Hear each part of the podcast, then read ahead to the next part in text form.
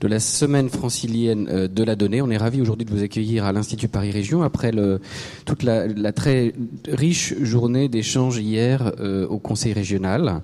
On a conçu et organisé euh, cette semaine conjointement euh, entre, entre, la région et l'Institut Paris Région, qui évidemment euh, travaille étroitement euh, avec Bernard et, et, moi et toutes nos équipes. avec un grand merci à Antoine Carrette. Et, enfin, c'est pas à moi de te remercier, c'est à ton patron. Mais bon, en l'occurrence, on a été ravis de travailler avec toute, toute l'équipe.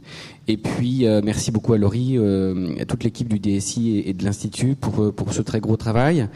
les données, c'est le cœur du métier de, de l'Institut Paris Région, vous, vous le savez.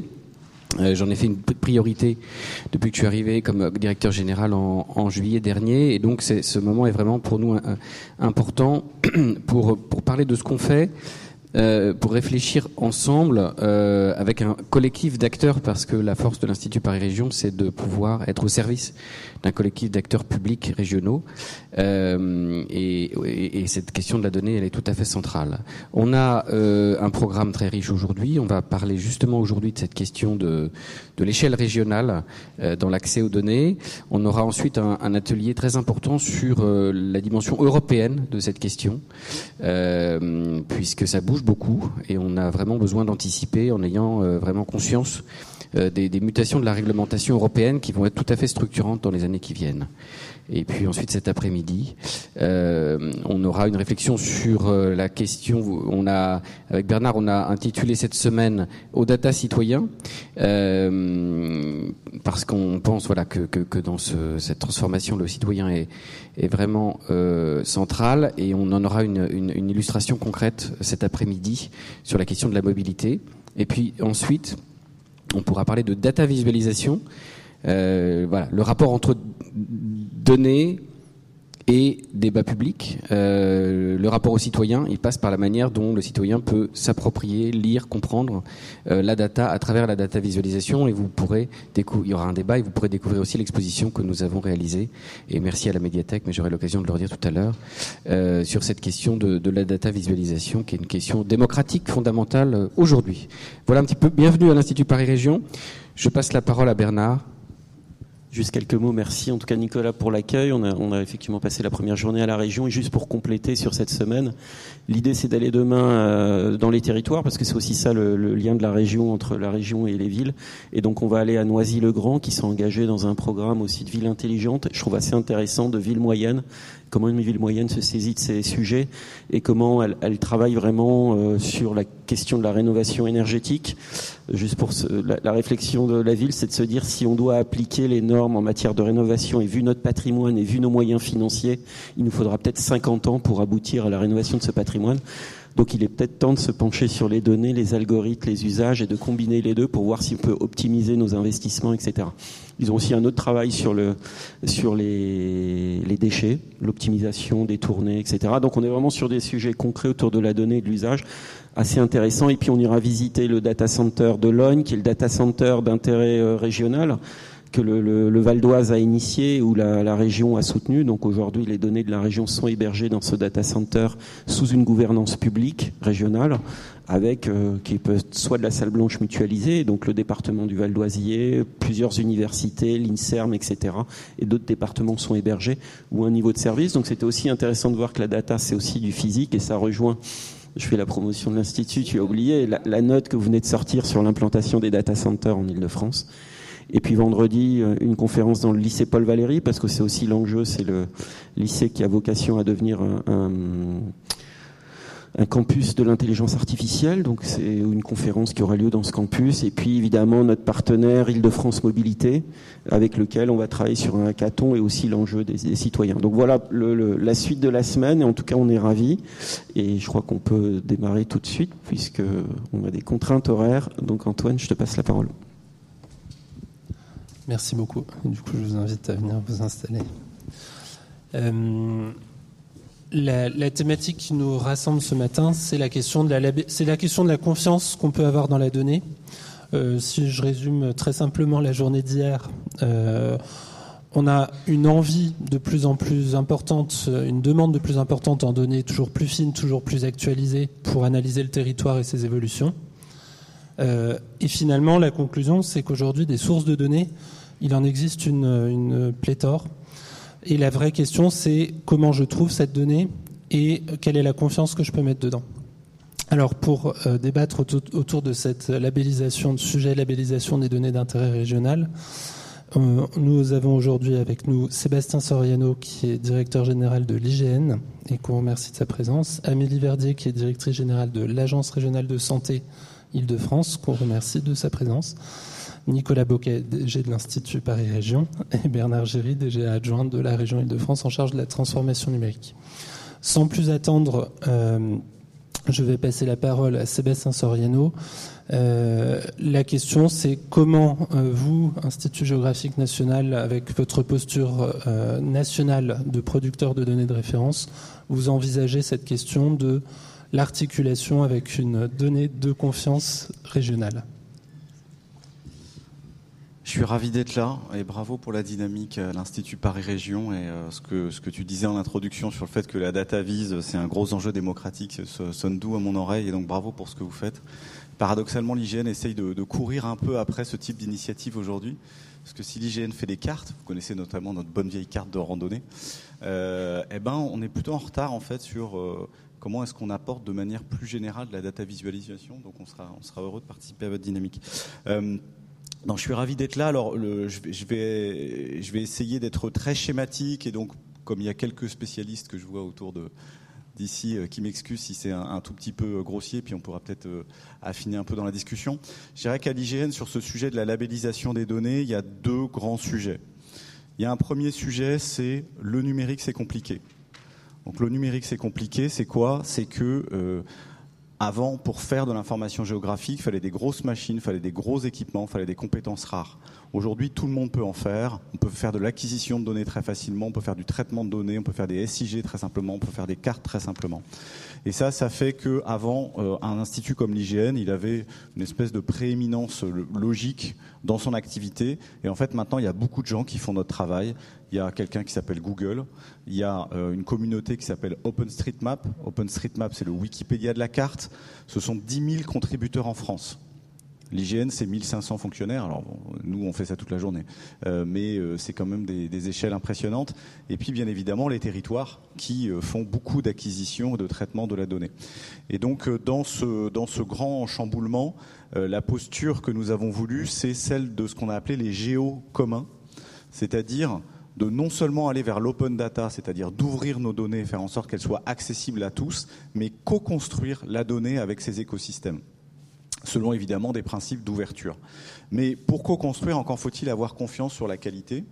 Donc aujourd'hui, ce que nous faisons, c'est que nous avons des partenariats qui sont assez ciblés, notamment avec les SDIS, les services départementaux d'incendie et de secours, avec quelques métropoles qui peuvent par exemple nous donner leur filaire routier, hein, la description de, la voirie notamment qu'elles peuvent euh, réaliser. Euh, mais on, bute aujourd'hui sur euh, un passage à l'échelle de, de, ce type d'initiative. Et donc on va mettre en place un système de labellisation qui sera donné à des personnes, hein, ça veut dire donc à des techniciens dans des services de géomatique euh, d'acteurs publics, mais des personnes attachées à des institutions ou des communautés. Et ces labels seront en deux niveaux. Euh, seront des labels d'abord bah, qui sera une espèce de sas d'entrée. Et puis quand on aura montré entre guillemets pas blanche sur des contributions, il y aura un deuxième niveau d'accès pour labelliser ces contributions. les contributions seront publiées au fil de l'eau, comme le fait un Wikipédia ou OpenStreetMap, mais ce ne sera pas une donnée vérifiée. Et l'idée, c'est que l'IGN puisse publier une donnée vérifiée à un rythme qui sera, j'espère, tous les trimestres, peut-être tous les semestres, au pire tous les ans. Euh, pour, de manière à avoir euh, filtré ces contributions et pouvoir apporter une donnée de ce qu'on appelle une donnée d'autorité, c'est-à-dire une donnée vérifiée sur laquelle tout le monde peut, euh, peut se baser. Donc ça, c'est un premier chapitre sur la labellisation des données. Il faut savoir que ça a une limite, c'est que ça donne des données hétérogènes.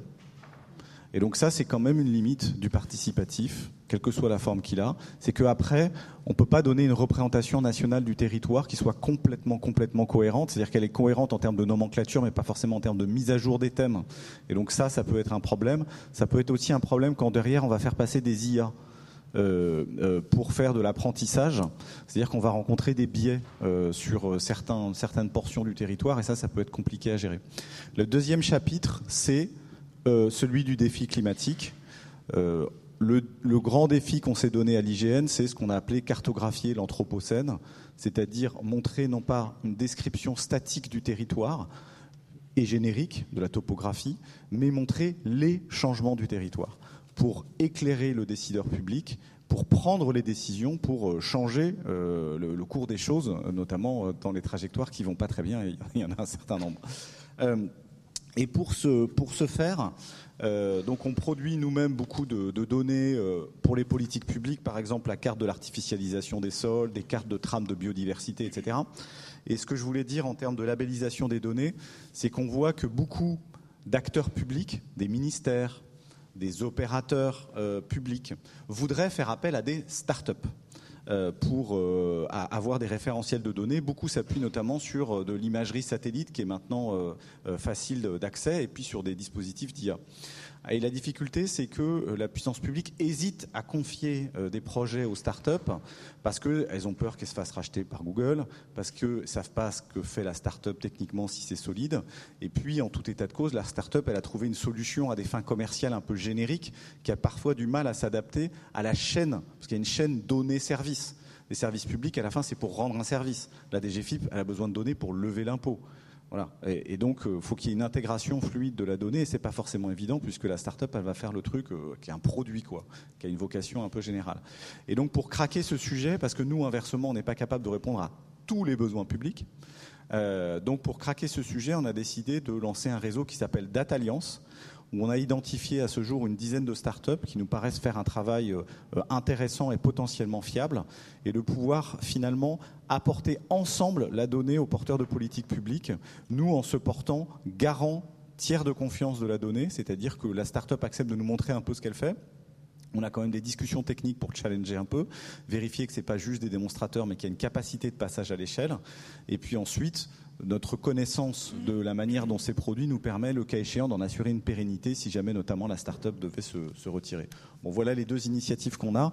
Et comme euh, c'est toujours plus simple d'expliquer les choses euh, euh, avec des slogans et des autocollants, ceux qui me connaissent savent que je distribue toujours des autocollants, n'est-ce pas, Amélie? Voilà. Donc, donc j'ai un, une première série d'autocollants qui s'appelle Nos données sont gratuites. C'est pour ça qu'on les appelle des données. Voilà, si vous voulez un peu circuler. Voilà. Et euh, pour voir grand, pour voir plus grand, faisons date alliance. Voilà, c'est comme ça, je, ça se propage. Merci beaucoup.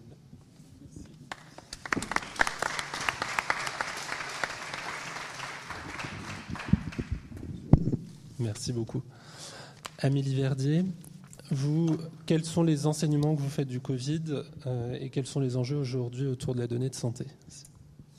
Merci beaucoup, merci de cette invitation aussi. Euh, J'ai préservé dans mon agenda, je tiens à le dire, euh, parce que c'est en fait un sujet structurant. Il y a, trois moyens d'entrer dans le sujet hein, comme directrice générale de l'Agence régionale de santé sur la labellisation des données.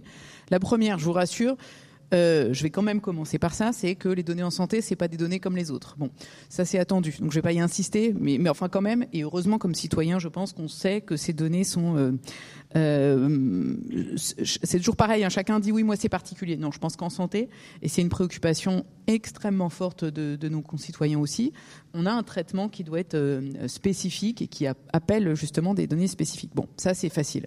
Le deuxième point d'entrée, je pense euh, assez naturel aussi, euh, c'est l'importance euh, de l'appropriation la, la, et derrière du coup de la labellisation des données en matière d'innovation. Euh, J'ai été frappée ce matin, je lisais dans, on, ne cite pas les réseaux sociaux, bon bref, une interview d'Éric Vibert que certains connaissent peut-être, qui est un PUPH chirurgien à Paul Brousse, à la question qu'est-ce qui manque à la France pour être leader des innovations chirurgicales? Je suis désolée, mais il répond données. Et il dit, en fait, on a un système qui est, euh, il faut protéger la donnée, mais on est en retard en France par rapport à d'autres acteurs sur l'interface entre protéger la donnée mais la rendre accessible et la mobiliser, puissance de calcul, etc. je m'approprie pas les choses, mais c'est important quand même d'entendre ce message-là de chercheurs publics, praticiens, chercheurs publics. Troisième point d'entrée possible pour, euh, pour l'ARS sur ce sujet-là, c'est effectivement à quel point, euh, et je vais rebondir sur la question que j'ai pas oubliée, hein, euh, les données sont un outil d'aide à la décision. Parce que c'est ça le métier de, de l'ARS. c'est effectivement, nous, on est dans l'action. Et même si on est euh, très euh, heureux de pouvoir collaborer régulièrement euh, avec l'Institut Paris Région, qui héberge notre observatoire régional de santé partagé. Et c'est aussi ça qui est important, c'est de se demander, et le Covid a changé ça, pas seulement de savoir si on a des données qui ont tous les tampons qui vont bien, mais qui sont utile à l'action et, je pense que c'est quand même ça qui a changé un peu notre manière de faire. Donc à partir de là, euh, moi je vais essayer de développer trois points, euh, mais j'ai euh, vous me ferez un petit rappel de temps parce que je vais pas non plus trop développer, mais c'est important. donc effectivement la crise a tout changé. Je vais je vais développer un petit peu là-dessus. Deuxièmement, qu'est-ce que du coup on essaye de faire nous aujourd'hui? C'est vraiment d'élargir ce qui mérite d'être pris en compte comme données de santé, et y compris euh, toutes les données euh, euh, d'environnement, socio-économique. Enfin, je vais élaborer un petit peu autour de ça, parce que je pense qu'effectivement, c'est ça l'enjeu aussi dans la projection qu'on peut faire de notre action à 5 ans, c'est un peu l'exercice du moment avec notre projet régional de santé, c'est de regarder, et c'est pas nouveau qu'on ait cette approche One Health très intégrée sur les données de santé, mais en revanche, ça, quand on parle des données qu'il faut qu'on mobilise et qu'on croise, ben, c'est important qu'on élargisse vraiment assez radicalement en fait hein, la manière dont on considère les données pertinentes. Et mon, troisième point sera justement comment on, essaye aussi, nous, bah, tout simplement de s'ouvrir et, de se dire, j'ai compris que la, table ronde était vraiment quelles sont les données d'intérêt régional en tant que telles. Euh, ça veut dire aussi, nous, acteurs euh, de l'État à dimension régionale, de voir comment bah, on accepte d'être un peu bousculé hein, pour dire les choses sur ce qu'on sait et ce qu'on sait un peu moins. C'est pour ça que c'est bien de le faire euh, hors les murs, dans un, dans un je trouve, hein, dans, un institut qui est là pour nous aider aussi à, réfléchir. Bon, premier point, premier point la crise a, a, effectivement transformé, accéléré notre façon d'utiliser et, de réutiliser la donnée. Pour être un peu schématique, euh, avant, euh, en, santé, euh, on avait vraiment des usages qui étaient d'abord sur du reporting. Donc encore une fois, on pourrait discuter. Je dis pas qu'on a, il y avait rien avant, mais c'était quand même vraiment comme ça, en tout cas, je crois pouvoir le dire, hein, du point de vue d'une ARS et du ministère, qu'on explicitait ce, qui se passait. Donc voilà, avec un délai variable d'ailleurs sur le, reporting. Bon, évidemment, il y avait aussi euh, des aspects enquête ponctuelle, etc. Mais je trouve que c'est une politique publique, c'est assez marquant d'ailleurs par rapport, euh, à la politique fiscale par exemple, qui a pas la même tradition d'avoir une, ossature pensée sur la donnée. évidemment, le Covid a été assez euh, bouleversifiant de ce, point de vue, euh, parce que au-delà de, tout ce qui a été euh, artisanalement construit, c'est pas péjoratif de le dire comme ça, hein, euh, à partir de coups de sonde, on a vraiment, avec la crise, je pense, gagné un peu de temps dans la mise sur pied de dispositifs de surveillance euh, vraiment euh, robustes et plus plus systématiques. Donc je vais pas euh, tout refaire, puis il faut laisser du temps à la discussion, mais on a effectivement eu Civic, CIDEP, Contact Covid, enfin bref, des, des, initiatives qui sont au départ qui n'étaient pas forcément pensées de manière systématique, mais qui le sont devenues. Et juste pour donner peut-être un exemple, enfin deux, de ce qu'on en a tiré comme enseignement. Euh, on pourrait parler des données de biologie.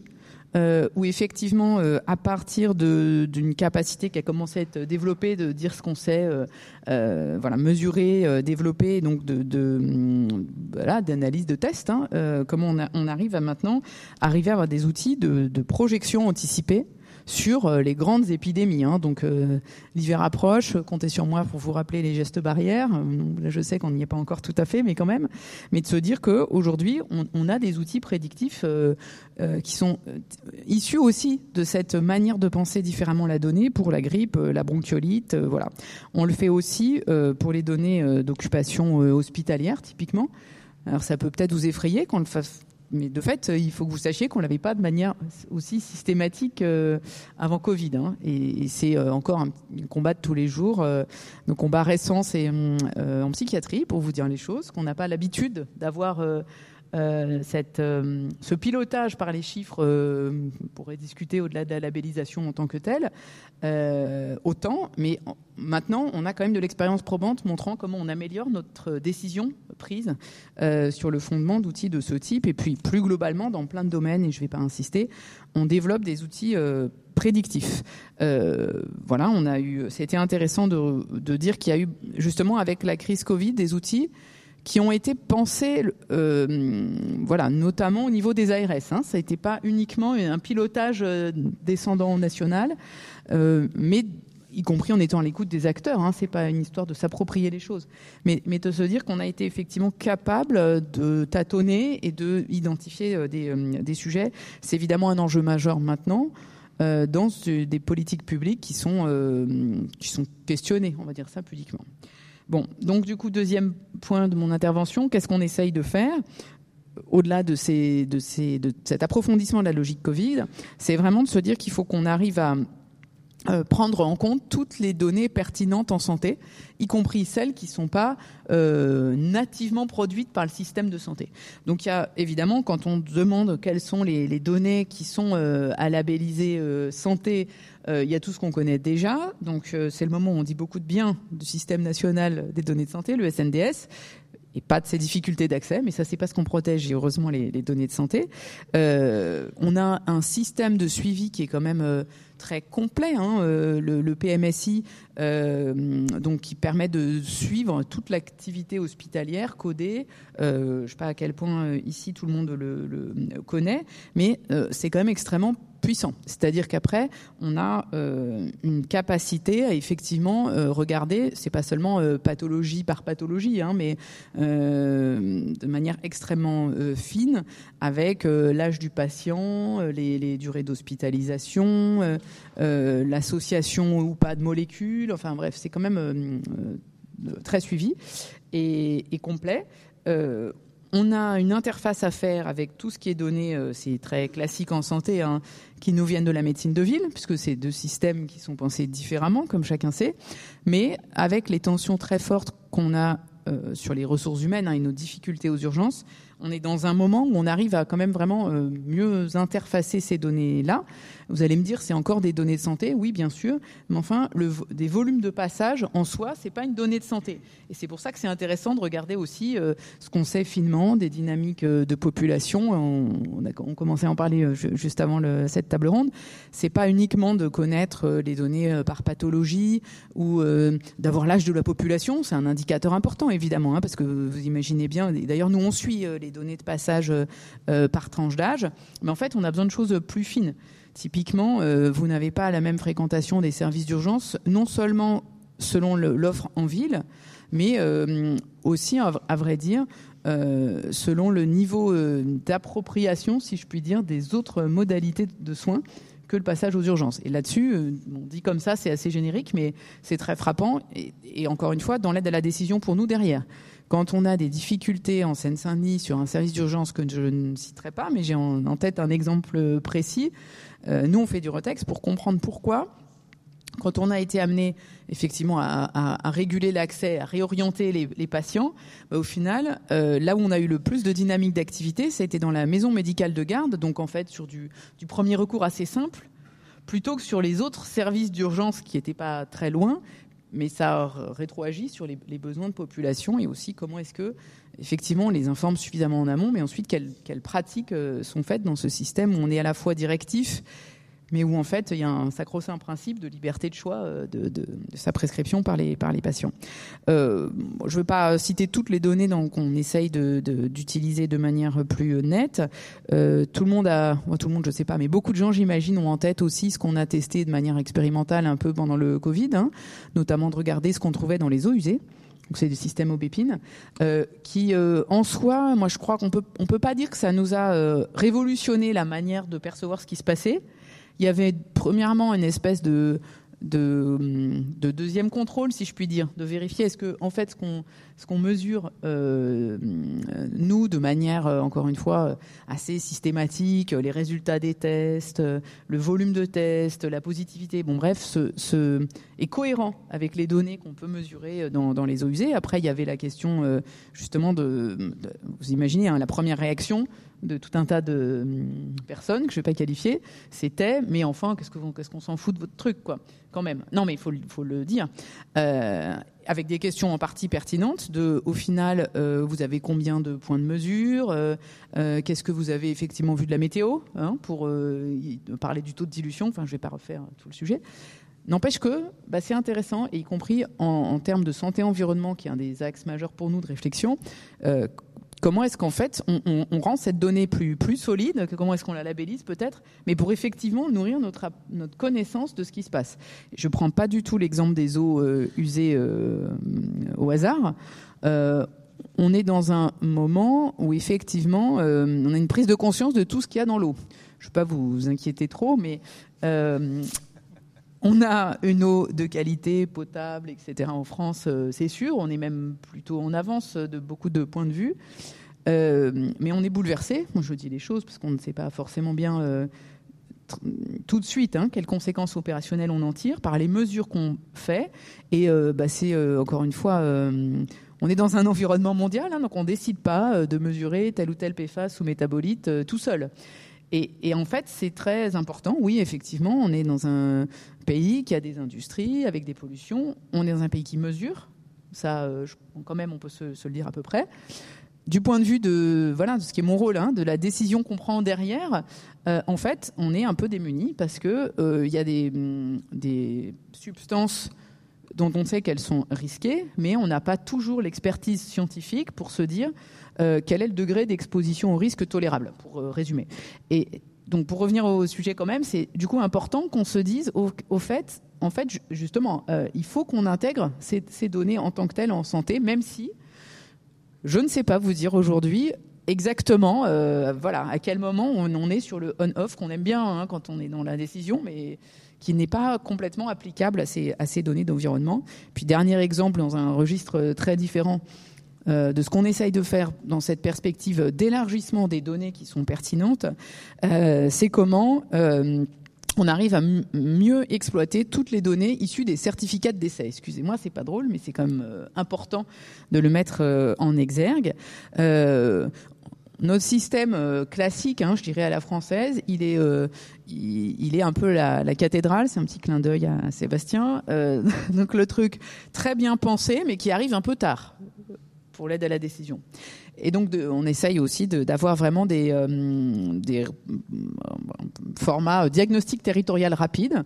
Donc, euh, on a un projet sur les causes médicales de décès porté par l'ARS avec la, DGS qui nous a fait confiance hein, pour essayer de développer des choses, avec l'idée que très bientôt, on va pouvoir effectivement avoir cet outil d'analyse réactif euh, sur les causes médicales de décès. Vous avez peut-être vu, il y a eu pas mal d'émotions euh, dans la période récente sur les, publications sur la surmortalité euh, de l'année 2022 pour laquelle donc c'est une publi INSEE qui effectivement sort du coup vous voyez quand même 8 9 mois après la fin de l'année bon on compare effectivement mortalité attendue effective mortalité effective et bah, ça fait un peu de bruit parce que c'est pas le Covid qui explique la surmortalité de 2022. Je résume. Et donc, euh, bah, c'est important aussi qu'on se mette euh, nous en situation euh, voilà, d'élargir nos sources de données ben, pour, pour, éclairer euh, bien sûr euh, les choses. Voilà, je vais m'arrêter parce que sinon je, sens que je vais bien élargir mon temps. Donc terminer sur le troisième point qui me semble être aussi dans les enjeux de, l'échange de ce matin, c'est de regarder comment on accélère cette logique de mise à disposition de la donnée qui est pas nouvelle, mais en acceptant d'être bousculé par d'autres que nous qui pourront avoir d'autres idées d'usage. C'est quand même la tendance qui est la plus marquante, je trouve, hein, dans la période récente. Euh, pendant le Covid, la seule manière euh, de réagir par rapport à ça, c'était d'être transparent, de toute façon, parce que quand même, il y, avait ce qu'on savait, ce qu'on ne savait pas, donc euh, il fallait partager les choses. bon, il y a eu, on est, on est à l'échelle nationale dans une logique d'open data que je ne vais pas développer là, mais enfin qui me paraît assez net. en santé, c'est la raison d'être du Health Data Hub, mais, mais bon. on a aussi Santé publique France, c'est peut-être moins connu, qui met à disposition des indicateurs épidémiologiques territorialisés hein, sur son site Géode, donc pour s'approprier les choses.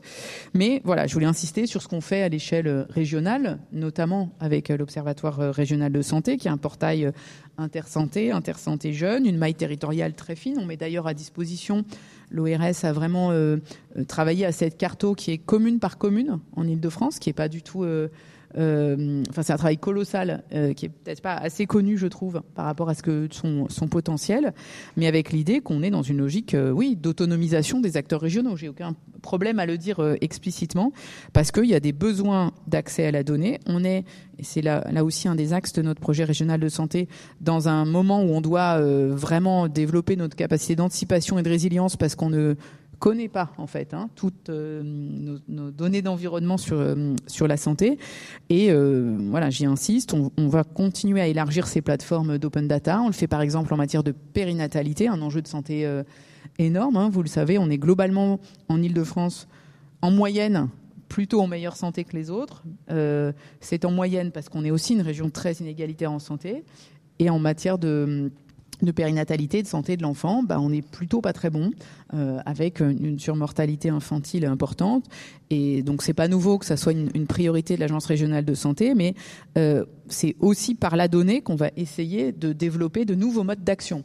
Et donc euh, en, se disant qu'il faut effectivement développer. Alors il y a des choses qui existent. Hein. on a un, site d'intérêt régional développé sur les, pratiques obstétricales. Je trouve qu'on a donc quand on, est toujours à se demander les domaines dans lesquels on a progressé. je pense que collectivement on a progressé dans le fait que effectivement faire comprendre euh, être, public sur les taux de césarienne et les motifs euh, de, de césarienne, c'était euh, euh, effectivement un moyen de faire comprendre aussi euh, la qualité relative, si je puis dire, des maternités. on le développe aussi avec des données d'activité en établissement en ville sur la pérennité, périnatalité pardon au sens large, hein, qu'il s'agisse de l'accès à l'IVG de la prévalence de certaines pathologies périnatales. Et voilà. Et je terminerai en conclusion en disant que on fait tout ça aussi vraiment en humilité, parce que je pense qu'il y a des choses qu'on n'a pas vues, pas comprises tout à fait. Et c'est euh, un peu le message de, confiance qu'il faut qu'on passe aussi sur le fait qu'on a, euh, on sait qu'on attend en fait euh, d'être un peu bousculé sur la manière dont ces données peuvent être interprétées, et donc avec notre rôle d'aider à leur labellisation. Merci. Merci beaucoup, Amélie Verdier.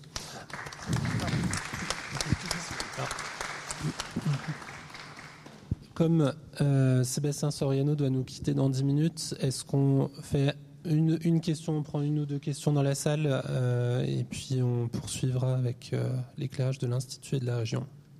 Est-ce que quelqu'un souhaite poser une question? Donc, sur les sujets, donc les, thèmes évoqués, il y a la question de la territorialité, de l'articulation, enfin de l'échelle territoriale du national au local, euh, ce qu'évoquait Amélie Verdier, la question de la temporalité de la donnée et de la confiance qu'on peut avoir dans l'innovation, dans, la donnée alternative. Non? Eh ben. Oui, bonjour euh, Laurent Le Colas. Vous évoquez Data Alliance et euh, des alliances exclusives avec des startups. N'envisagez-vous pas des alliances également avec des grands groupes? euh, qui produisent de la donnée, qui ont une couverture nationale quand même euh, euh, très locale et très puissante. donc voilà, est-ce qu'on on peut envisager ça?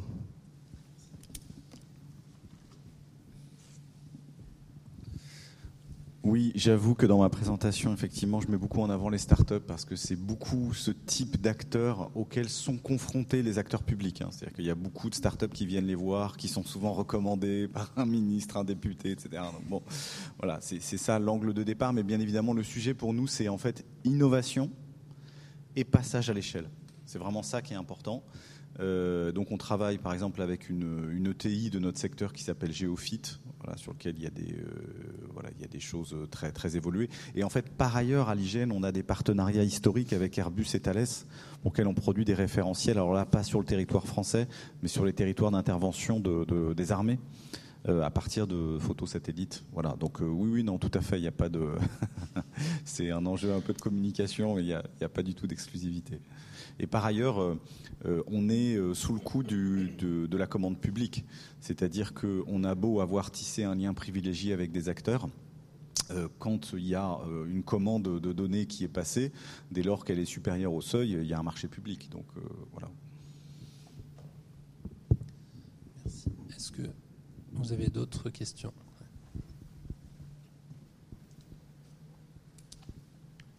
Bonjour, merci pour, pour, ces, pour ces présentations.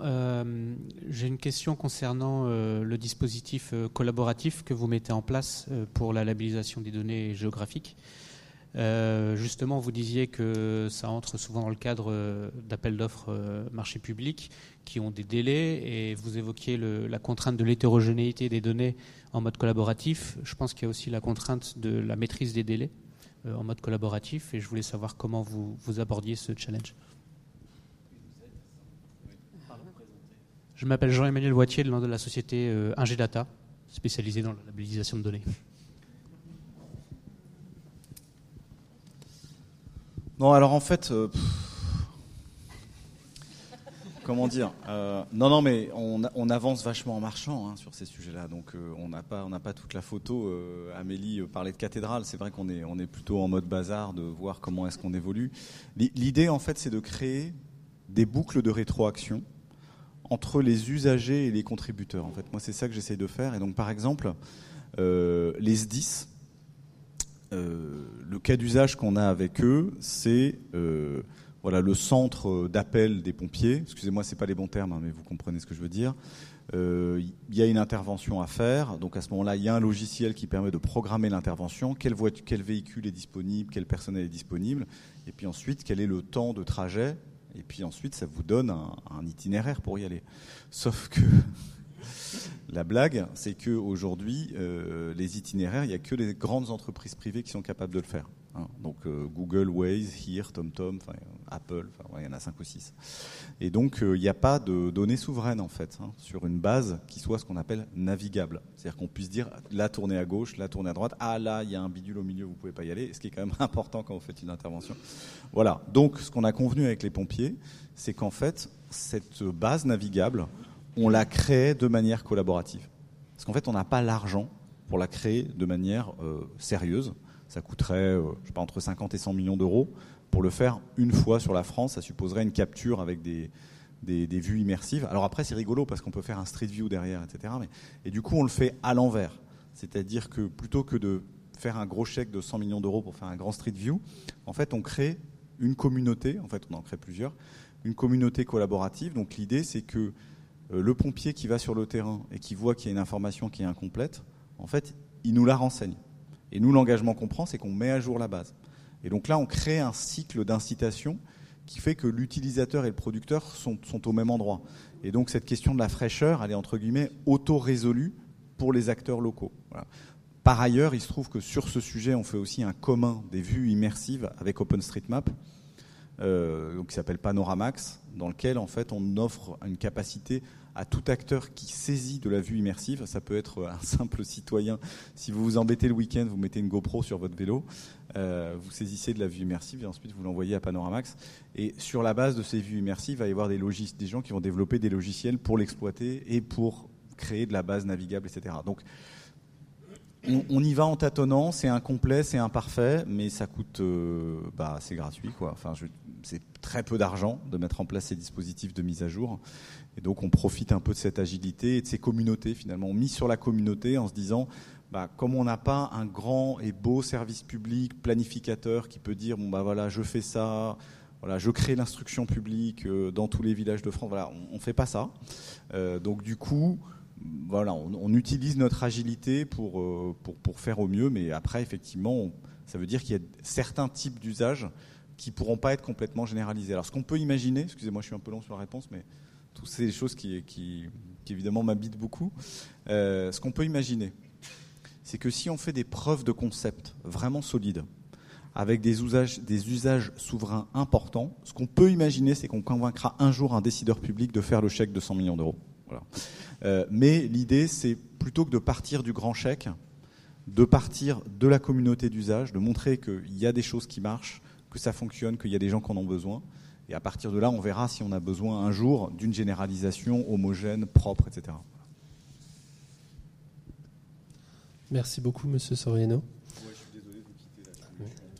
non, mais c'est en tout cas l'échange augure des, des, collaborations à renforcer et à développer sur cette euh, labellisation. Merci. Du coup, Nicolas Boquet pour l'Institut Paris Région. Donc beaucoup de questions évoquées. Qu'est-ce qu'une donnée utile? Qu'est-ce qu'une donnée d'intérêt régional? L'échelle régionale, qu'attend-on comme donnée? Et la question de la temporalité de la donnée. Euh, quel niveau de confiance on peut avoir quand on est un institut de, réflexion et d'analyse euh, entre la donnée stable du passé et la donnée qui permet de, prédire ou en tout cas de décider aujourd'hui? Alors, euh, à titre personnel, c'est vrai que j'ai une, forme d'ambiguïté par rapport à cette question de la labellisation. Moi, il y a deux moments. Euh, dans ma vie qui ont été un peu clés sur la question de la donnée et qui illustrent bien ces deux dimensions. Euh, d'abord, j'ai vécu à Taïwan pendant quatre ans comme conseiller culturel. Et là, j'ai compris qu'en fait, on avait complètement basculé, on avait changé de monde. Et que si on comprenait pas en quoi la question de la data transformait complètement les rapports politiques, sociaux et, épistémologiques, on, passait à côté de la manière dont notre société se transformait. Et, elle se transforme parce que euh, ce que j'ai vu à Taïwan, c'est une société civile euh, qui se construit en s'emparant de la donnée. Et, du coup, en, en, se constituant en vis-à-vis du politique. Et ça, ça change complètement euh, la donne. C'est ça qui a créé le mouvement des tournesols où, la jeunesse s'est levée pour, je dirais, euh, se mobiliser contre un projet de, libre-échange avec la Chine sur la base de l'open data, sur la base de la mise en ligne de données qui montrait ce que ça transformait, pour, ce que cet échange allait transformer concrètement pour les uns et les autres. Euh, et, donc j'ai été témoin euh, d'un pays où il n'y a pas un Guillaume Rosier, mais il y en a 400, 500, 1000, et, et ça change vraiment beaucoup de choses. Et donc dans ce nouveau régime-là, l'idée qu'il y ait une institution qui s'arroge le droit de dire cette donnée elle est juste ou cette donnée elle n'est pas juste, on est juste complètement hors sujet. On, bascule de monde en fait. Euh, la, confiance, elle se construit de manière horizontale dans, ce monde-là. Voilà. Donc euh, il faut prendre conscience de ce changement complet. Mais en même temps, moi, le deuxième euh, chemin de Damas pour moi par rapport à la donnée, c'est la crise Covid. C'est la note que j'ai fait pour, l'Institut Montaigne, où j'ai essayé de comprendre comment on gérait la crise, et c'est de comprendre qu'en fait, euh, les taxis de la Marne euh, de la crise Covid, c'est les gens qui ont pas dormi pendant des jours et des jours pour que le jour du déconfinement, on ait le fichier SIDEP. Si on n'avait pas le fichier SIDEP qui permettait de relier 4000 laboratoires euh, et de savoir qui faisait un test et qui parmi ces tests était positif, on, serait toujours confiné. Enfin, peut-être pas maintenant, mais, mais voilà. Donc, euh, et pour faire ça, bah là, il faut tout simplement un pouvoir politique qui soit capable de relier 4000 laboratoires et qui soit, qui soit capable de remonter une information homogène, stable, en temps réel dans une cabine de pilotage politique. Donc on est dans cette tension euh, et, on voit bien par rapport à ce que disait euh, Sébastien, euh, c'est que on voit bien qu'aujourd'hui on doit basculer et on a du mal à basculer parce qu'on est tous, voilà, on a fait l'ENA ou des grandes écoles, etc. Donc on a du mal à, à considérer qu'il faut complètement changer de, de braquet et qu'on n'est plus dans, une, dans un moment où l'institution peut décider ce qui est bon ou ce qui est pas bon, notamment en termes de données, et en même temps, et, et donc basculer dans le collaboratif, basculer dans l'horizontal, basculer dans un nouveau régime social et politique, et en même temps, on voit bien qu'il faut de la donnée homogène, il faut, voilà. Et donc, cette tension-là, elle me paraît complètement euh, fondamentale. Et euh, dans la réflexion qui a été la mienne, euh, c'est ça qui m'a amené à la question de l'échelon régional, qui n'est pas euh, un échelon euh, qui, qui solutionne tout, parce que ça reste un échelon institutionnel, et donc ça résout pas la question de l'articulation entre société et institution. Mais je trouve que c'est un échelon. Je me suis rendu compte que c'était un échelon intéressant parce que c'était un échelon qui permettait de résoudre un peu cette contradiction, parce que c'est un échelon qui reste territorial, donc où on peut avoir des communautés d'acteurs qui travaillent ensemble à donner, et en même temps, c'est un échelon suffisamment grand pour être stratégique et pour être dans un dialogue d'égal à égal avec l'institution nationale et l'État, euh, pour dire, ben maintenant, on, voilà, on peut plus travailler la donnée tout seul. Euh, alors du coup, je me retrouve euh, voilà, à la tête de l'Institut Paris Région, donc c'est l'endroit rêvé pour faire ça. Euh, et donc, du coup, bah, je redescends d'un cran par rapport à mes réflexions euh, philosophico-politiques, euh, mais avec des choses très concrètes qui, qui sont tout à fait liées. Je voudrais juste faire trois points de, de, de, de questions qui sont les nôtres ici à l'Institut. Euh, J'ai pas nécessairement de réponse. Par rapport à cette question de la donnée de confiance. Voilà. Comment on construit une donnée de confiance et comment on construit une donnée qui nous rassemble au lieu qu'elle nous divise. Je parlais tout à l'heure de la data visualisation. Pour moi, j'ai une forte conviction qu'aujourd'hui, le débat public doit être construit sur la data et qu'en même temps, euh, pour que cette data soit accessible aux citoyens, il faut travailler sur des data visualisations qui donnent accès, qui permettent de structurer le débat. Mais en même temps, on voit bien que dans l'océan de fake news qui est le nôtre, notamment sur les réseaux sociaux, il y a beaucoup de data visualisation. voilà. Donc la data visualisation, elle sert à informer le débat public, elle sert aussi à désinformer et à nous dresser les uns contre les autres dans des mondes parallèles où on, on parle plus de la même chose. Donc comment on fait pour qu'aujourd'hui la data nous permette de parler de la même chose? Alors, première tension, euh, la question de, l'innovation euh, et, et, cette question finalement, voilà, de, du disrupteur et de l'institution. Euh, des data, des données euh, de confiance euh, qui, nous, par exemple, à l'institut, on est très fiers de dire, voilà, c'est nous qui avons la donnée de référence sur telle ou telle chose. Depuis 1982, on fait la donnée de référence sur l'occupation du sol en Ile-de-France. Ça s'appelle le MOS.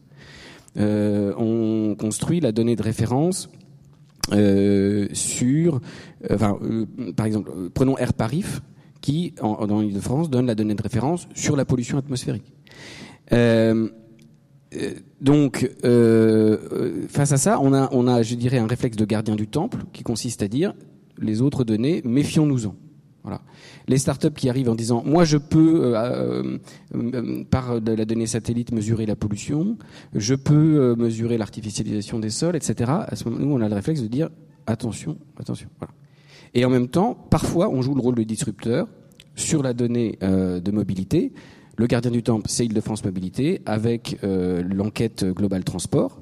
Et on a mis au point euh, une enquête où euh, bah, on a dit, voilà, nous on a besoin d'autres données, donc on, on, on, équipe 3000 franciliens avec un petit boîtier, on forme un consortium, on, on recrute 3000 franciliens pour être suivis sur une semaine avec un signal satellite, on va les suivre, on va les appeler par téléphone et à l'automne, on aura tout un jeu de données nouveau sur la mobilité. Mais évidemment, on va prendre tout un temps avec Île-de-France Mobilité pour partager cette donnée, voir en quoi elle correspond ou pas à celle qu'on a déjà et réfléchir ensemble de manière, enfin, entre institutions sur voilà les, décalages par rapport à, cette donnée. Mais en tout cas, euh, qu'on soit dans un camp ou qu'on soit dans l'autre, et on peut parfois être dans les deux, on est vraiment dans cette tension qui consiste à dire on a besoin de données de référence.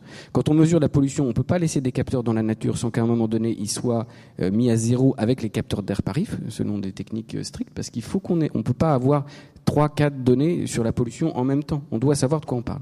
Et en même temps, on a besoin en tant qu'institution de se faire challenger par des, des, nouveaux acteurs qui peuvent effectivement avoir des techniques bien meilleures euh, pour des coûts moindres et qui permettent d'avoir une information meilleure. Donc j'ai pas la, réponse, mais c'est vrai que ce, que propose l'IGN avec Data Alliance, je trouve ça très intéressant parce que on doit tous trouver les moyens de travailler avec les citoyens et la donnée euh, euh, participative, euh, avec les startups euh, pour construire, se laisser bousculer euh, laisser la place à l'innovation et en même temps garder un cadre commun. Deuxième contradiction, euh, enfin contradiction, tension, la tension entre l'échelle nationale et l'échelle régionale. C'est-à-dire, on a besoin d'une donnée qui soit cohérente, on a besoin d'un repère national, et en même temps, euh, nous, acteurs régionaux, on est parfois frustrés parce que on pense qu'on pourrait avoir des choses à apporter. Exemple, l'INSEE, euh, la manière de, les projections démographiques de, de l'INSEE qui ont été publiées l'année dernière. Euh, voilà, l'INSEE fait tourner un modèle à Lille euh, avec voilà, ces données et ensuite on arrive à un jeu de données pour l'Île-de-France qu'on nous demande de, de, retravailler au niveau régional. Mais je dirais une fois que la messe est dite, on peut, on peut, travailler un petit peu sur sur les critères, mais en tout cas, on n'a pas accès à, la boîte noire, on n'a on pas accès au modèle. Et nous, on est quand même sur une région de 12 millions d'habitants, où les évolutions démographiques sont extrêmement complexes, parce qu'on a des migrations internes, on a des migrations externes. On a évidemment une évolution démographique qui est largement déterminée par ce qu'on va construire en Ile-de-France. Et pardon de le dire, mais il n'y a, personne d'autre que nous qui sait mieux que nous ce qu'on va construire en Ile-de-France dans les 10 ou les 20 prochaines années, parce que c'est nous qui suivons ça. Et donc, c'est vrai que, typiquement sur cet exemple, euh, il y a besoin de travailler sur une réarticulation des échelons nationaux et des échelons régionaux pour qu'on puisse être à la table. Voilà. Le, besoin qu'on a aujourd'hui, c'est d'être à la table où on va travailler ces données sur le plan national. Euh, deuxième exemple d'articulation, Sébastien est parti, mais c'est la, question de l'artificialisation des sols. Nous, on a euh, ce, suivi de l'aménagement du sol francilien depuis 1982 avec le MOS. Il y a et, et l'Île-de-France, je dirais, a cette chance d'avoir euh, l'Institut depuis 60 ans pour apporter des informations que les autres régions n'ont pas ou n'avaient pas. Et en même temps, il y a besoin de pouvoir suivre l'artificialisation sur l'ensemble du territoire national. D'où le grand projet de ce qu'on appelle l'OCSGE, occupation du sol à grande échelle, qui est en train, avec des outils d'intelligence artificielle auxquels on collabore, de, euh, de, mettre sur la table un autre outil de référence sur euh, la question de, l'aménagement. Donc on va se retrouver en Ile-de-France avec deux outils sur la table. Le MOS qui continue à être euh, le, point de référence, par exemple, de la planification. Le SDRIF, schéma directeur de, euh, la région Ile-de-France, qui a été voté le 12 juillet, il est fait sur la base de notre outil. Et en même temps, on va avoir un outil national. Donc comment on articule les deux, c'est vraiment une question ouverte. Troisième question, et je vais m'arrêter là, la tension entre l'accessibilité et la protection. Évidemment, il faut de la protection, particulièrement pour les données de santé, mais il y a des questions RGPD, etc. Donc on en est parfaitement conscient. Nous, l'expérience qu'on a à l'Institut, en tant qu'utilisateur euh, de la donnée publique, euh, notamment ministérielle, euh, c'est qu'en fait on recule. Et, et, notamment, pardon, c'est très technique, hein, mais moi j'ai appris ça. mes équipes sont venues me parler, me dire Nicolas, on a un problème avec le CASD, Centre d'accès sécurisé des données. parce que voilà, on a l'habitude de travailler avec tout un tas de données publiques on considère être quand même un, acteur de confiance dans le, paysage, et on doit maintenant passer par des filtres qui vont vraiment nous, gêner, nous éloigner de, la donnée. C'est un peu technique, euh, mais pour nous c'est un très gros enjeu. Je pense qu'il n'y a pas que pour nous. Et donc on est dans cette tension où d'un côté open data, il y a certes des choses en open data, euh, de la donnée publique de plus en plus en open data, mais en même temps de manière moins visible et assez euh, subreptice, il y, y, a une forme d'éloignement hein, de, de, de, de, tas de données qui pour nous sont vraiment essentielles. Euh, et donc là, il y a, y a aussi besoin d'un travail collectif pour, euh, pour réfléchir à, à, à cette question. Euh, voilà, donc je, je m'arrête là, mais pour dire que voilà, cette question de autour de quelles données on se rassemble, euh, en quelles données effectivement on peut avoir confiance, elle, est très importante. Elle, euh, je dirais, on ne peut pas la, résoudre avec des réflexes du monde ancien. Voilà, ça c'est clair. Euh, on va pas se réunir dans une salle à trois institutions à dire ça vous pouvez croire, ça vous pouvez pas croire. Euh, je pense que c'est fini. Et en même temps, il y a besoin que ces acteurs institutionnels travaillent entre eux, collaborent, horizontalisent un petit peu leur, rapport pour, pour, pour, créer une table autour duquel il y a un, certain nombre d'acteurs peuvent se, se, se, rassembler pour travailler ensemble la donnée. Et c'est de ce travail commun qu'émergera la confiance. Voilà, c'est un petit peu ma, ma conviction pas trop de réponses sur les questions que j'ai posées là, mais j'ai un petit peu des convictions sur le, chemin par lequel on peut y arriver. Merci beaucoup Nicolas Boquet, et ça fait une parfaite transition avec euh, la question qui est... Oui, oui, on peut applaudir tout à fait. Euh, avec la question qui est donc euh, l'acteur euh, public n'est plus n'a plus le monopole, on va dire, de la confiance ou de la génération de la confiance. Aujourd'hui, on est dans une dualité plus complexe. Qu'est-ce que l'acteur public régional peut proposer concrètement pour réconcilier ces, enfin voilà, pour pour créer un cadre qui permette à, à l'écosystème de collaborer?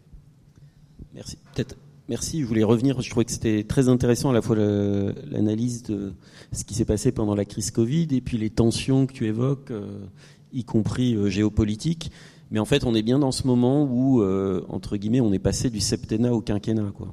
Euh, tout s'accélère. Et donc, aujourd'hui, les instituts de référence, comme on disait, qui, on, on, neuf mois après, dix mois après, on a l'analyse sur ce qui s'est passé, le ce taux de mortalité, à quoi il est dû on, la, société et les acteurs ne veulent plus attendre aussi longtemps pour avoir ces informations.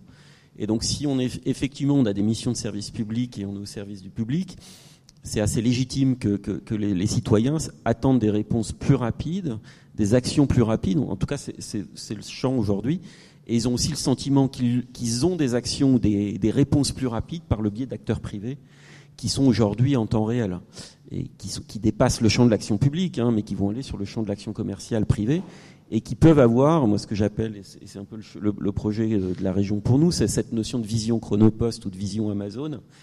J'ai engagé une action avec euh, la région, type une demande de subvention. Je ne veux pas attendre trois mois, savoir où elle en est, etc. J'ai besoin de savoir qu'elle a été reçue, que j'ai une donnée qui me dise est-ce qu'elle va être votée, à quel moment où en est ma convention, etc. Et on peut décliner cette, euh, cette relation-là dans tous les champs de l'action publique. Donc du coup, cette notion de temps réel change radicalement un petit peu le, temps institutionnel. Mais même si le dit Nicolas, à un moment donné, on a besoin de ces références et elles sont un peu le guide et elles permettent dans tous les cas de comparer entre ce qu'on est capable de faire avec de nouvelles données ou ce qui a été fait jusque-là. Et donc on le voyait, en tout cas on l'a vu hier dans l'outil euh, CityStat qu'a développé QuantCube et sur lequel la région a, a, essayé de collaborer pour voir ce que ça donnait. Typiquement, elle disait, on, utilise aujourd'hui euh, des données sur, euh, on suit les 80 000 bateaux dans le monde. Où sont situés ces 80 000 bateaux? Ces données-là sont issues d'un outil GPS anti-collision. Et en fait, de cet outil-là, ils en traduisent une analyse économique du nombre de bateaux, de, chargement de ces bateaux, et donc ils permettent d'avoir des indicateurs macroéconomiques pour la Banque mondiale, etc. Donc on voit bien, et c'était tout le débat, de, euh, on a effectivement ces données qui ont été conçues à un moment donné pour ça, qui sont challengées par des données issues d'autres euh, acteurs sur du temps réel et qu'on peut euh, utiliser. Et je pense que cette notion de labellisation peut avoir du sens, et en tout cas c'est la démarche à un moment donné que font aussi ces acteurs privés, de se dire, bon bah, on a quand même une réponse, on a une obligation de décrire l'activité macroéconomique mondiale, comment on est plus pertinent, et leur challenge à eux, c'est de se dire comment on est capable de donner un mois avant l'institution l'inflation, comment on est capable de donner un mois avant tel organisme des données pour les faciliter, anticiper ce, pilotage. Donc de toute façon, si, on ne le fait pas, on sera challengé et donc du coup il y aura une forme de décrédibilisation de l'acteur public institutionnel par rapport à ces éléments-là. Après, je crois qu'effectivement, on, peut être sollicité par une multitude d'acteurs, et c'est aussi la force de, des institutions comme le nôtre, de, du coup, de dire, de sélectionner ou de labelliser, et derrière de pousser. En tout cas, je crois qu'on a aussi la force, on n'a peut-être pas, euh, comme le dit Sébastien, les 100 millions tout de suite, mais si on a 10 millions, on est capable quand même d'aider un acteur, de le faire émerger, et par cet achat-là, de le crédibiliser et de le renforcer. Donc, euh, tout ça, c'est effectivement des nouveaux enjeux pour nous. On a aussi, on a, parlé environnement et, hum, santé environnementale. Je crois que c'est un sujet qui nous mobilise tous, en tout cas au niveau régional. Euh, on est entre l'ORS, mais aussi les programmes d'action de recherche que la, région a mis en place. On a un programme qui s'appelle One Health, qui est un soutien à la recherche académique autour de ces sujets, etc. Donc on voit bien la, tension entre ces deux et le, champ d'innovation qu'on peut avoir. On a aussi tout le secteur de l'éducation. Euh, la région est quand même euh, un acteur majeur sur le domaine des lycées. Hein. donc on a 470 lycées, on a l'entretien de ces bâtiments, mais on a aussi récupéré la politique de, décrochage scolaire. Et quand vous recevez des informations sur l'élève euh, trois mois plus tard parce qu'il a décroché, c'est trop tard. On a besoin de recevoir en temps réel l'information que c'est en temps réel ou un jour ou deux après, à quel moment il a décroché, à quel moment on va le rappeler, lui proposer un autre parcours, etc. Donc à tous les niveaux, je dirais, on a cette nécessité. Et donc derrière, il y a des enjeux d'interfaçage technique, mais il y a aussi des enjeux de gouvernance et de pratique. Et donc c'est aussi dans ce sens-là, vis-à-vis de l'éducation nationale qui s'interroge sur un, un éduc data hub, on a aussi envie d'avoir un éduc data hub régional parce que euh, on parle de données. L'autre exemple, la notion d'emploi du temps, c'est une donnée auquel on n'a pas accès et pourtant on a la charge de l'entretien des bâtiments. Et si on avait les données d'emploi du temps, ben on pourrait finalement euh, faire nettoyer une salle à 15 heures au lieu de 17 ou 18 heures, faciliter la vie de tout le monde, mieux entretenir, etc. Donc un exemple assez concret, pragmatique, mais qui, quand vous avez euh, 8500 chambres dans les lycées, 6 euh, millions de mètres carrés à entretenir, c'est aussi intéressant d'optimiser ça par rapport aux tensions sur le, recrutement, les tensions de, masse salariale, enfin voilà, donc des enjeux assez concrets dans le pilotage d'une politique publique sur ces sujets-là. Donc je pense qu'effectivement la notion de gouvernance est à, réinterroger et la région en tant qu'acteur, je ne sais pas s'il est neutre, mais en tout cas institutionnel, présent et à l'interface de différents acteurs peut être un lieu d'organisation avec, euh, avec l'Institut, avec l'ARS, avec d'autres acteurs nationaux, etc. Donc en tout cas nous on a envie d'avancer sur ce, sur ce sujet-là. Il y a la notion de, labellisation, de sélection, etc. On le fait sur d'autres acteurs. On a eu un peu le même sujet. Nous, je, compare un peu aussi sur l'éducation.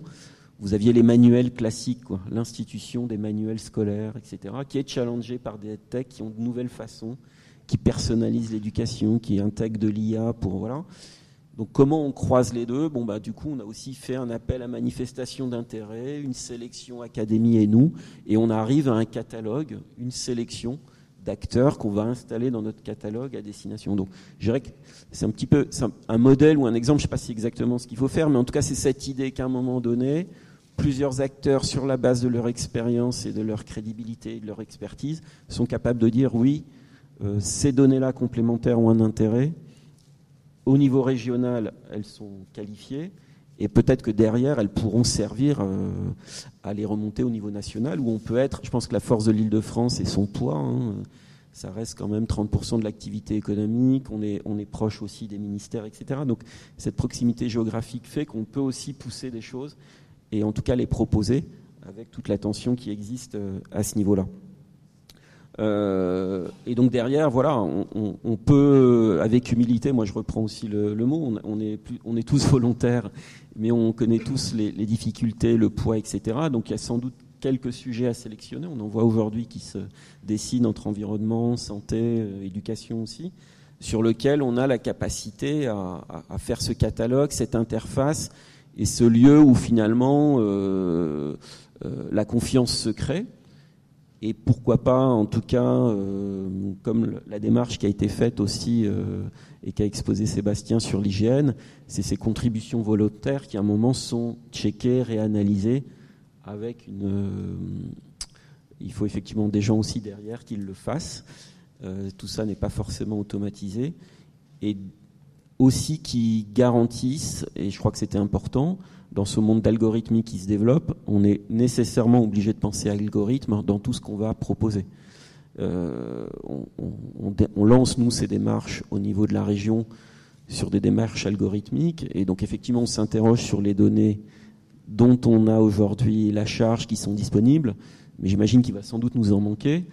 Je reprends mon exemple sur les, cantines scolaires. Donc, euh, on fournit énormément de repas tous les jours. L'enjeu est de réduire le gaspillage alimentaire. Comment on travaille sur les données euh, disponibles dans les lycées, euh, vacances scolaires, absentéisme, etc. Donc on verra sans doute qu'au moment de, travail sur l'algorithme, il va nous manquer des données, il faudra aller en chercher d'autres et comment on va les référencer. Et celles-là, on pourra sans doute les exposer.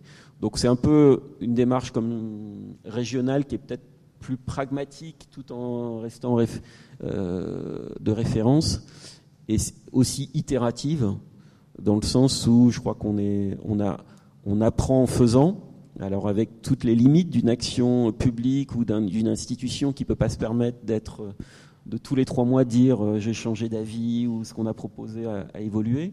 Donc il y a quand même un cadre de référence, mais néanmoins on est dans un moment où euh, si on l'affiche clairement, et c'est les questions de gouvernance, et si on est transparent sur la façon dont on le fait, entre POC, expérimentation et confrontation avec les données, je pense qu'on a la capacité d'avancer.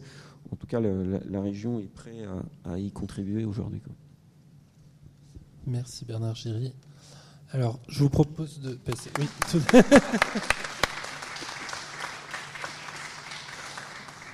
je vous propose d'échanger quelques questions. Alors, je vais passer le micro. Est-ce que vous pouvez vous présenter? Euh, Merci, mesdames et messieurs, de, ces interventions qui m'ont. Brahim Messaoud d'une force ouvrière. Et je suis aussi membre d'une instance qui s'appelle le CREFOP, le Comité régional pour l'emploi, la formation et l'orientation professionnelle, dans lequel je sur la vice-présidence. Donc je remercie la région, euh, l'Institut à la région de, de, ce temps d'échange. Je vais chercher à cause que je suis un grand bavard, donc je vais vraiment apprécier. Euh, hier, j'étais dans ce qu'on appelle un comité d'orientation technique observateur prospectif des métiers et du commerce. et dans lequel on a eu accès on nous propose accès à énormément de données. Et ce que vous avez pu échanger autour de, cette petite table ronde me, me, fait beaucoup bouger et me, me, dit qu'on a beaucoup de travail à faire de notre côté. Donc ça observe les 1,7 million de salariés qui en, en France dans le métier du commerce et c'est le premier secteur d'activité de la région Île-de-France en passant, parce qu'on oublie assez souvent que le commerce c'est quand même un des gros vecteurs. Deuxième point, c'est la partie euh, citoyenne dont vous avez parlé. Et je profite de l'occasion que vous soyez présents, de ne pas oublier l'ensemble des acteurs qui produisent de la donnée. Et les organisations syndicales de salariés, les organisations sociales sont producteurs. Et euh, j'ai bien entendu ce que vous explicitez les uns et les autres. Et euh, je pense que vous nous oubliez dans les échanges. Je ne reviendrai pas sur ce qui se passe dans cette institution par rapport à, à l'Observatoire régional des emplois d'information, maintenant qui est hébergé à l'Institut Paris-Région, mais dans lequel on est, on est absent, alors que nous sommes des grands producteurs. Euh, moi, ça fait à peu près 15 ans que je suis dans ce champ-là. Je suis extrêmement intéressé par les travaux qui sont faits ici. Et ne jamais oublier qu'on est plusieurs acteurs. Et il n'y a pas que les startups qui produisent. Il y a beaucoup plus que ça. Et d'être attentif. Et après, sur la question de la labellisation dont vous parlez, et là je reviens à ce que vous disiez la région. Euh, il y a vraiment besoin de travailler sur ce que j'appelle les contre-pouvoirs, mais mettez bien les guillemets autour de ça. Mais il y a vraiment besoin de travailler. Euh, je pense à tout le travail qui est fait par les organisations syndicales de, l'enseignement qui questionnent et qui interrogent sur ce qui est en train d'être mis en place, sur lequel il y a peu d'interrogations qui sont faites. Je pense à la question de santé qui était abordée tout à l'heure. On a bien sur les questions de la proximité, mais ça, je crois que c'est un débat que vous avez régulièrement. Donc, je vais pas revenir avec euh, les organisations. Mais je pense qu'il y a vraiment besoin de mettre tout, ça en place. Et euh, j'apprécie beaucoup le travail que vous faites au niveau de la région sur l'accès aux données donc la partie d'attaque qui est extrêmement enrichissante, que peu de gens connaissent, et vous mettez rarement en avant quand on va sur votre page web. L'Institut de la région, je suis en train de le découvrir parce que, de fait, vu qu'ils ont le champ de l'EFOP, maintenant je suis venu. Mais en tout cas, voilà. Je vous remercie pour cette initiative et je vous invite vraiment sincèrement à, élargir vers, dans le champ que je maîtrise bien à l'ensemble des acteurs. Et sur les questions de santé, les questions de santé au travail sont stratégiques, surtout sur cette, euh, cette durée de vie au travail qui va augmenter. Merci de votre attention. En tout cas, merci. En tout cas, moi, je vais rebondir sur la partie open data. Je ne sais pas si euh, Christophe Libert est là, mais en tout cas, c'est lui qui a piloté ce champ de l'open data à la région.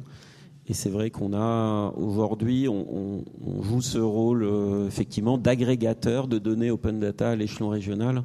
Et je crois qu'on doit avoir entre 7 ou 10 000 jeux de données qui concernent la région qui sont mis en ligne sur un espace unique.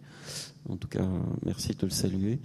Et puis euh, bah, sur le reste, oui, vous avez raison. Je crois qu'on a beaucoup parlé peut-être start-up, entreprise, mais je crois que Sébastien l'avait aussi euh, indiqué sur l'aspect euh, contribution citoyenne, ou, et Nicolas aussi l'a indiqué comment il a été sensibilisé par ce qu'il avait vu à Taïwan. sur ces sujets-là, on, a, on a pas mal de choses à faire. Et c'est vrai que c'est une maîtrise qu'on apprend progressivement, qui est, qui est pas si évidente dans la façon de la, construire et de l'agglomérer. Je dirais que même, on le voit à l'échelon du, SDRIF, quand tu as des contributions volontaires à gérer, à agglomérer, à consolider, c'est un effort qui est assez conséquent et qui est, qui est encore un peu artisanal. Et donc, euh, pour qu'il soit vraiment efficace, il faut l'industrialiser. C'est cette échelle-là sur laquelle on doit travailler. Moi, juste une autre petite réaction. Merci de, de votre interpellation. On s'occupe aussi de santé au travail.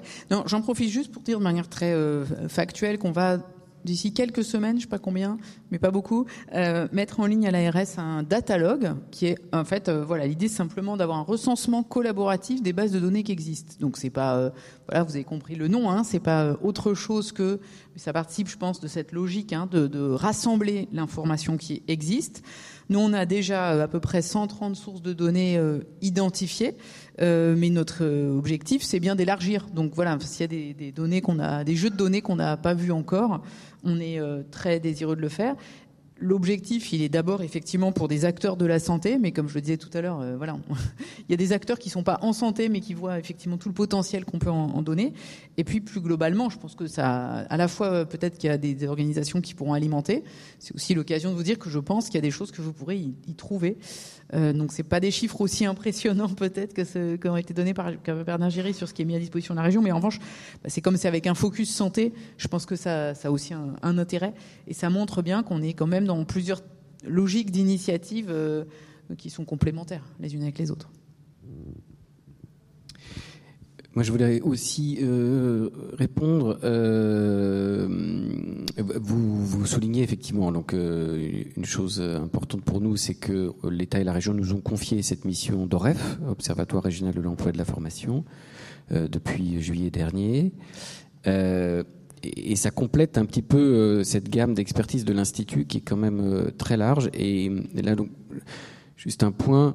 on parlait de données alternatives.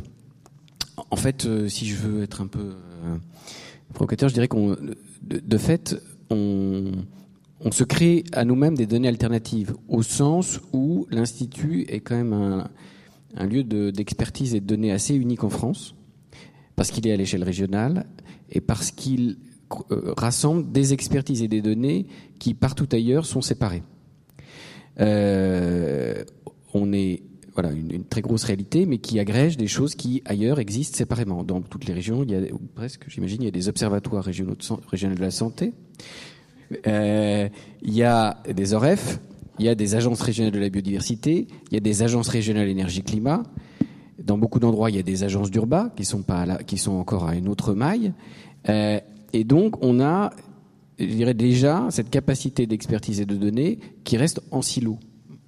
Et la chance extraordinaire qu'on a à l'Institut, c'est qu'on rassemble tout ça avec des experts qui travaillent ensemble et qui sont capables de croiser les données les uns des autres. Et donc, nous, et je crois que la, raison pour laquelle euh, l'État et la région euh, choisi de nous, confier cette question de l'observation régionale de l'information, c'est qu'ils savaient qu'ici, on allait éclairer ces enjeux emploi-formation avec tout le reste, avec toute notre capacité à cartographier le territoire, notre, expertise sur la question des mobilités, donc la question de comment est-ce que les personnes accèdent à l'emploi et à la formation, euh, les questions de santé au travail, voilà. Et donc tout notre travail au quotidien, et c'est ça qui fait qu'on est tellement attaché à, cette maison de l'Institut, c'est que euh, c'est un endroit assez unique par sa maille régionale et par sa capacité à croiser les expertises et à croiser les données. Et ça, je pense que c'est euh, l'enjeu qu'on a avec euh, mon équipe, c'est de, de, passer de, de l'exception à la référence. C'est-à-dire qu'aujourd'hui, on est toujours obligé d'expliquer que l'institut c'est une agence d'urba, mais pas seulement, euh, etc.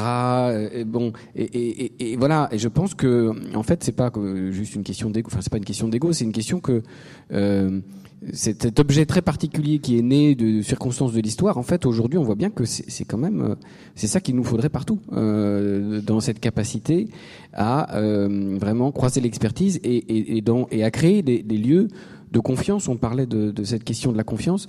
Nous, on est évidemment ici dans un lien très étroit avec la région, qui est notre principal financeur, qui est le principal acteur public qu'on accompagne. Mais en même temps, euh, dans notre gouvernance, on a euh, la métropole du Grand Paris, quasiment tous les départements franciliens, les intercos, euh, une vingtaine d'acteurs publics franciliens. Et ici, c'est leur maison et ils sont en confiance pour partager les données, y compris pour former des consortiums sur la mobilité, tel que celui que j'ai que j'ai évoqué. Donc voilà. Donc en tout cas, pour nous, c'est vraiment important d'avoir cette nouvelle compétence emploi-formation. Et nous, ce qu'on fait autour de chacune de ces expertises, c'est qu'on on, on rassemble justement des communautés, acteurs publics, acteurs privés, sociétés civiles. C'est ce qu'on fait euh, sur la biodiversité, c'est ce qu'on fait sur l'énergie-climat, ce qu'on fait sur les déchets, et, c'est ce qu'on va faire aussi sur l'emploi et la formation. Évidemment, on, du coup, on est au CREFOP et on participe activement aux travaux, et, on, on, essaye, c'est ce qu'on fait déjà, mais j'ai essayé j'essaye d'aller plus loin, euh, d'être vraiment un lieu ouvert et nous-mêmes un lieu horizontal euh, où on travaille à rassembler les expertises et à rassembler les données.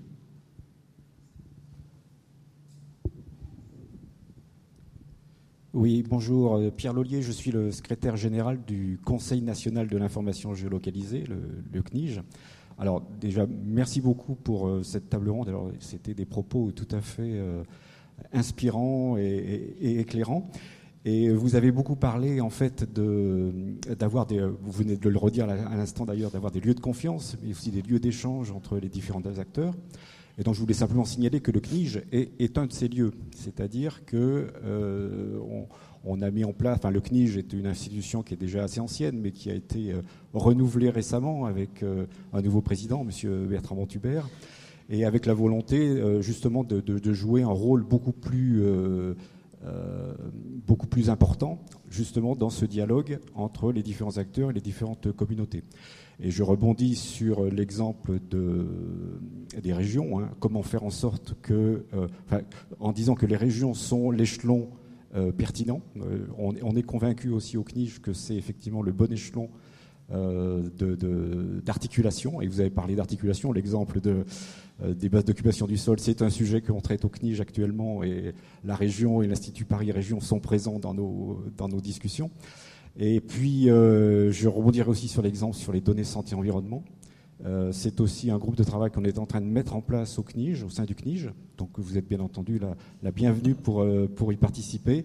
Euh, et justement avec cet objectif de dire ben, comment est-ce qu'on met en relation des acteurs de la santé qui ne sont pas forcément en connexion avec les acteurs de, l'environnement et qui, et qui au sein de ce CNIJ, permettront justement de mettre en place des, collaborations, des standards de données et des, des méthodes de diffusion des données.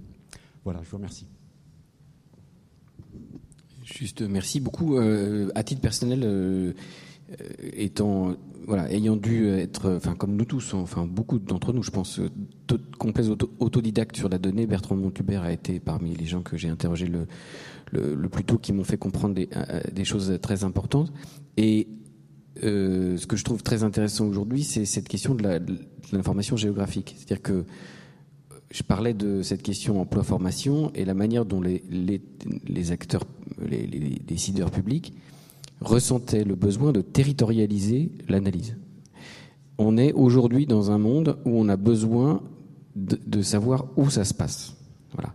Et on sort d'un exercice, enfin on sort, on y est encore un petit peu, mais bon, euh, la première étape a quand même été franchie de planification régionale du SDRIF en Ile-de-France je, prends l'habitude de dire, puisqu'il faut faire le service après-vente de la com, c'est normal, euh, c'est nous qui avons fait de la planification écologique. Parce qu'en fait, euh, la question de la planification écologique, c'est celle du choix. Et on est obligé de faire un choix que quand on se demande ce qu'on va faire d'un espace. Donc dans un endroit, est-ce qu'on fait de l'énergie renouvelable? Est-ce qu'on construit un logement? Est-ce qu'on fait une zone d'activité économique? Est-ce qu'on la laisse à la biodiversité? Quand on parle de, l'information enfin, quand on parle d'aménager un sol, il faut qu'on fasse un choix. Et donc, euh, et donc aujourd'hui, tout du, fait notamment de cette crise, euh, on, voilà, on, est, on a deux grandes transformations. On a une grande transformation numérique dont on vient de parler, qui est une transformation anthropologique, et on a euh, cette crise environnementale qui nous ramène au sol. Pardon de faire un peu du Bruno Latour, mais c'est ça. Et donc, on a tous besoin maintenant de savoir où ça se passe euh, si on veut faire des politiques publiques. Donc, euh, c'est pas par hasard, je dirais que la question de l'information géographique, on voit bien qu'elle est devenue centrale pardon de parler à la place de Sébastien, mais on voit que dans le parcours personnel de Sébastien Soriano, euh, voilà, on passe de la question de comment est-ce qu'on passe de l'état en mode start-up et on finit à, l'IGN. Je pense pas qu'il y a cinq ans, euh, voilà, quand, quand, Sébastien a commencé à réfléchir sur la question de, la transformation de l'action publique, mais, mais, mais, mais voilà, c'est pas par hasard aujourd'hui que quelqu'un comme Sébastien Soriano, qui a une vision d'ensemble de la manière dont, dont doit fonctionner l'État demain, euh, a pris une responsabilité sur l'information euh, géographique nationale.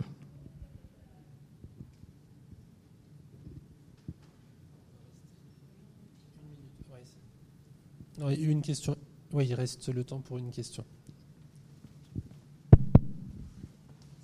Moi, c'est juste une question à vous, madame. Dans le secteur de la santé, euh, il y a des initiatives.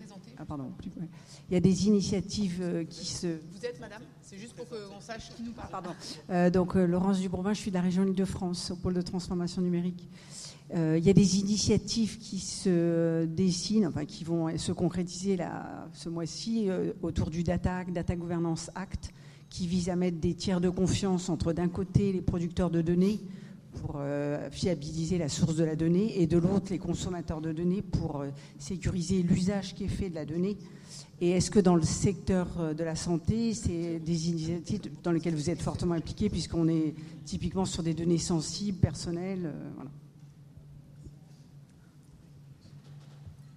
Comme dirait l'autre, vaste programme. Euh, excusez-moi de le faire comme ça. Donc vous avez, euh, j'ai le sujet, la, réponse de comment on va le faire. Je l'ai pas encore euh, tout à fait pour dire les choses. c'est vrai que c'est pas l'angle que j'avais choisi tout à l'heure parce que c'est celui que je trouvais le plus classique, on va dire, mais il est, c'est pas pour ça qu'il n'est pas hyper présent, hein, ça c'est sûr. De regarder comment on assure et on, donne confiance sur la protection des données personnelles. Et c'est d'ailleurs une initiative hyper forte au niveau européen. Dans ce par... Alors que je pense qu'on a presque plus de sceptiques euh, que dans d'autres zones géographiques du monde hein, euh, sur l'usage qui est fait de nos données de santé. Donc c'est quand même ce paradoxe-là. Donc il y, a, un premier niveau d'analyse, je dirais quand même, qui est assez politique, à vrai dire. C'est-à-dire qu'on a des décideurs qui entendent quelque part la demande sociale de garantie absolue qu'il faut donner euh, sur la data en général, hein, mais notamment sur la data en santé. Et en fait, ce doute un peu permanent, quoi, qui, continue à être entretenu. Euh, donc, euh, je ne réponds pas complètement à votre question, mais ce que je veux dire, c'est qu'il faut qu'on regarde comment ça se traduit.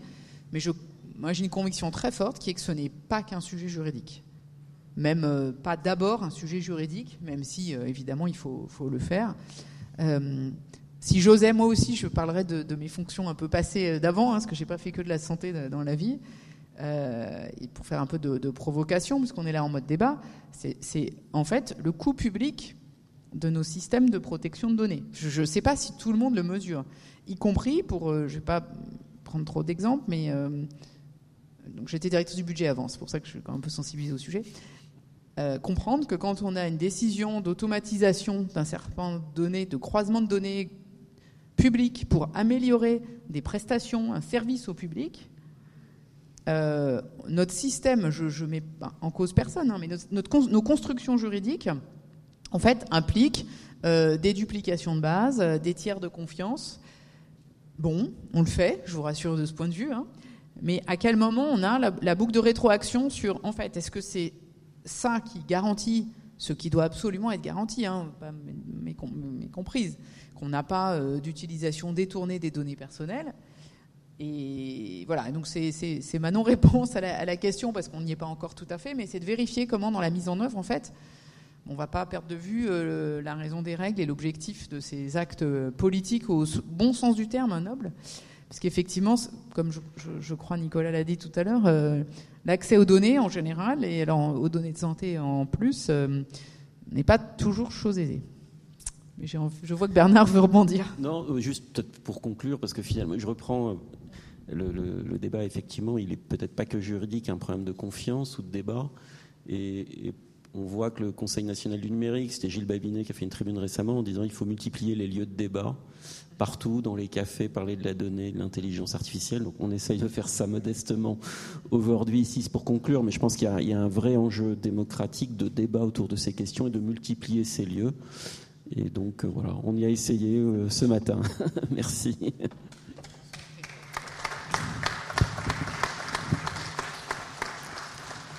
Merci beaucoup pour vos témoignages inspirants, en effet. Et cette question, cette dernière question est une très bonne transition pour la prochaine euh, présentation euh, sur justement donc euh, Laurie à 11h15 nous accueillera Jacques Priol et Thomas Menant pour nous éclairer sur qu'est-ce qui se passe au niveau européen, justement cette convergence et, les nouveaux règlements européens, qu'est-ce qu'ils vont impliquer pour nous, territoire national?